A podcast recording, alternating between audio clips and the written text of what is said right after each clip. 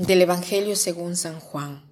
En aquel tiempo Jesús dijo a los judíos que lo perseguían por hacer curaciones en sábado, Mi Padre trabaja siempre y yo también trabajo.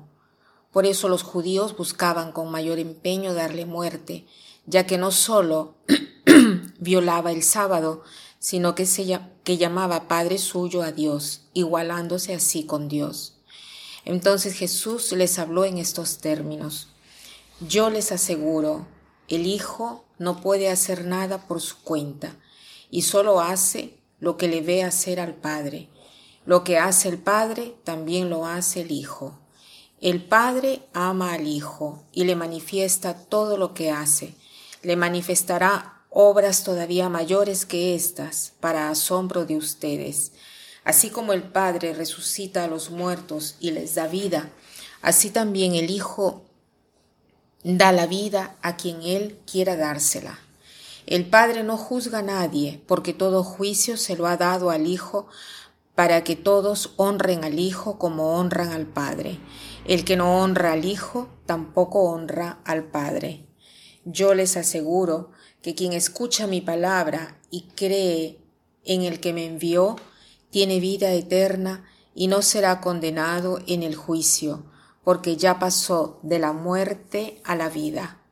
Yo les aseguro que viene la hora y ya está aquí en que los muertos oirán la voz del Hijo de Dios, y los que la hayan oído vivirán, pues así como el Padre tiene la vida en sí mismo, también le ha dado al Hijo tener la vida en sí mismo y le ha dado el poder de juzgar porque es el Hijo del hombre.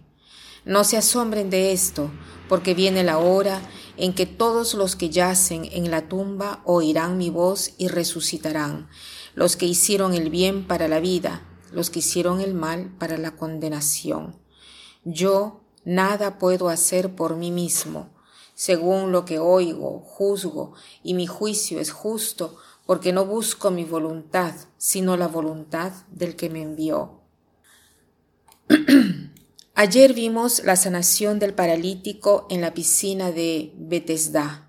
Y hoy el discurso sigue porque los judíos, viendo que había hecho un milagro en día de sábado, se escandalizan. Pero Jesús responde, lo que hace el Padre también lo hace el Hijo.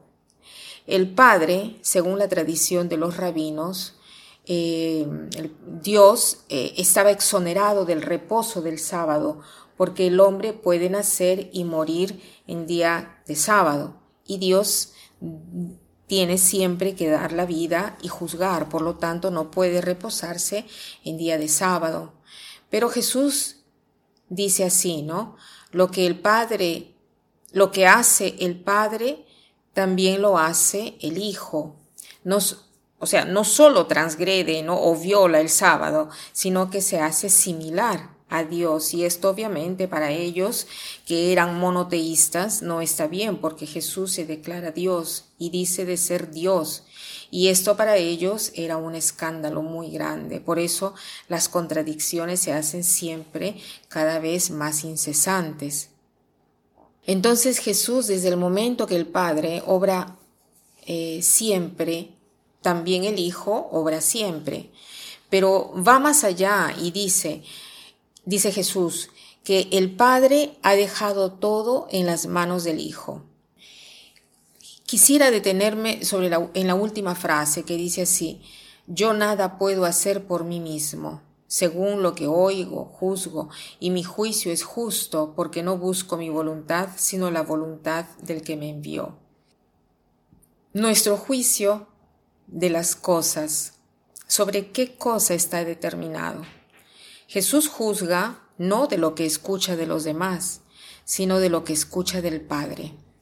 Jesús juzga haciéndose guiar de la voluntad del Padre. Entonces preguntémonos, cuando yo tengo que tomar una decisión, ¿cuál es el criterio que me guía en la decisión? La primera cosa o el primer objetivo al que tenemos eh, que llegar en cada decisión, en cada elección que hacemos, es la de crecer en el amor. Si una elección, ¿no? me ayuda a crecer a mí misma y hacer crecer a los demás en el amor, entonces esa elección es justa.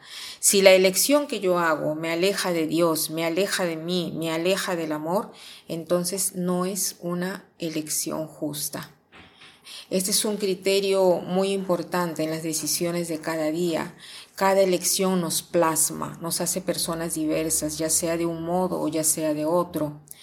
Dice una frase de Heráclito, cada día lo que eliges, lo que piensas y lo que haces es en lo que te conviertes. O sea, es muy importante lo que decidimos, lo que pensamos, lo que hacemos hoy, porque es lo que seremos mañana.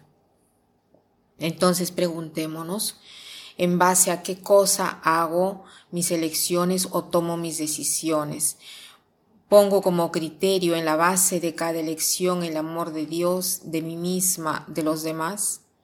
Cada elección la tengo que hacer en base a cuánto corresponde a la voluntad de Dios. Si no corresponde a la voluntad de Dios, no me hará jamás feliz.